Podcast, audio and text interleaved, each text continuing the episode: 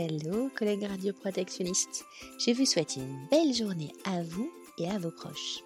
Ouvrons sans tarder le calendrier de l'Avent CRP Christmas Radio Protection Party. Quelle histoire nous est racontée aujourd'hui? Bonjour Stéphanie, je me présente donc, je suis Adrien Lorès de la Société Loriot. Je suis ingénieur d'affaires et donc euh, à ce poste, c'est moi qui vais traiter les demandes un petit peu exotiques euh, sur certains sujets et donc la plupart du temps, c'est des demandes de, de, industriels nucléaires. Mais cela arrive de temps en temps également. On a des requêtes euh, du public. Ce terme qu'on voit apparaître régulièrement dans la réglementation, mais avec lequel finalement les radioprotectionnistes ont assez peu d'échanges au quotidien.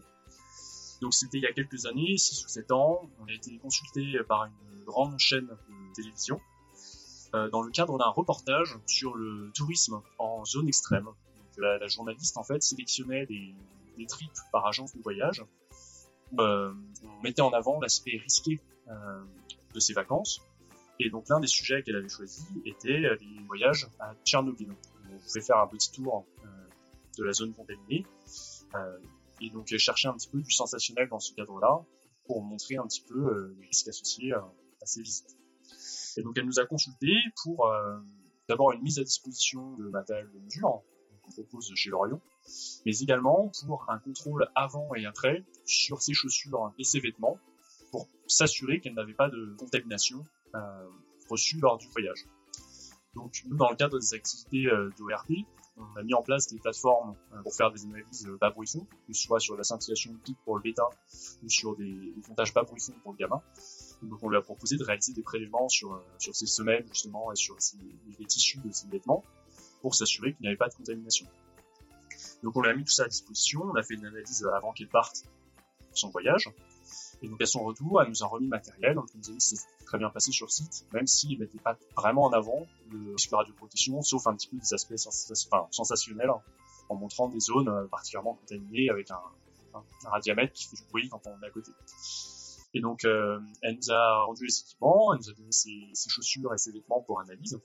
Et donc en, bon laboratoire d'analyse, on lui a rendu un rapport euh, dans lequel on on veut pas, il n'y a pas de contamination, on met simplement, on est inférieur à la limite de détection, ce qui veut dire qu'on est dessous ce que peuvent détecter nos appareils. Petite parenthèse, c'est quand même des appareils très bas bruit fond, hein. on est pas sur des petits contaminamètres type 10, euh, donc on descend quand même très bas, on est capable de détecter de la trace. Et euh, quand on lui a remis le rapport, en fait, on a tout de suite senti que euh, c'était pas la réponse qu'elle attendait, parce qu'on le sait tous, hein, toi du connaît un petit peu la vision du public du nucléaire, c'est quelque chose qui fait peur, et donc euh, je pense que ce qu'il voulait, c'était un rapport un peu sensationnel, hein, où elle a eu de la contamination, et euh, pour créer un petit peu de, de l'audimat.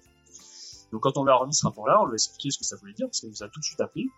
Qu'est-ce que ça veut dire inférieur à la détection Est-ce que ça veut dire qu'il y a quelque chose? Ça veut dire que on est en dessous de ce que peuvent détecter nos appareils. Ça ne veut pas dire qu'il n'y a pas de contamination, ça veut simplement dire qu'on est en dessous des seuils de détection. Et donc à l'issue de quoi, fut d'accord, c'est bien noté, elle avait l'air un petit peu déçue. Et en fait, quand il nous a envoyé le rush de son documentaire, euh, la conclusion, c'était euh, le laboratoire d'analyse n'a pas été capable de dire s'il y avait la contamination ou non, puisque ces appareils n'étaient pas assez sensibles. En fait, ça démontre bien, c'est un bon exemple euh, de, de, comment la, la, radioprotection, comment nucléaire est perçu par le public. C'est quelque chose qui fascine, c'est quelque chose de croustillant.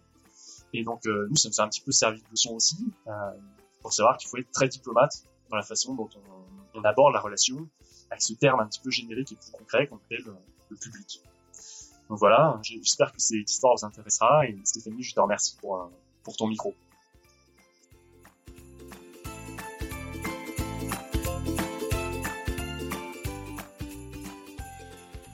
Plein d'histoires, hein. nous, on a souvent des films, c'est-à-dire qu'on a eu, euh, je sais pas si tu connais les, comment ça s'appelle le truc là, le bureau des légendes. Ouais. Oui, oui, assez... oui, On avait, on avait été contacté par ces gars-là, j'étais parti en Tunisie pour euh, mettre à dispo du matos. Ouais. Euh, parce qu'il y avait une des scènes où ils utilisent un, un compteur, un, un, type de détecteur euh, donné. Ouais. Et en fait, on en avait à disposition, donc c'est du vieux matos qui sont, qui sont utilisés par l'AIEA en général. Donc, euh, il nous a demandé de mettre ce matos à dispo. Donc, moi, j'aurais pu le mettre à dispo et rester au bureau, hein, mais quand on a une occasion comme ça, pourquoi pas. Est-ce que donc, tu as rencontré Mathieu Kassovitz? Ah, c'est ce que m'avait demandé euh, ma belle-sœur également. non, non, je l'ai pas rencontré. C'est bizarre que ce soit les, les femmes qui te demandent ça, tu vois. Ah, je, je, comprends mieux pourquoi j'avais pas vu la série avant de partir. Euh, mais du coup, j'ai compris pourquoi euh, derrière. euh, non, je l'avais pas vu. J'étais pas resté très longtemps sur le tournage, euh, mais c'était quand même hyper intéressant. Ah, et c'est assez courant qu'il y qu'il y a des crossovers de ce type-là en fait entre le, la radioprotection et des champs qui sont très différents. Ouais. Euh, donc dans ce cas-là, ouais, ça fait toujours des anecdotes marrantes. Puis euh, ouais, sinon, même dans le cadre d'émissions, il y a toujours des trucs intéressants euh, qui reviennent.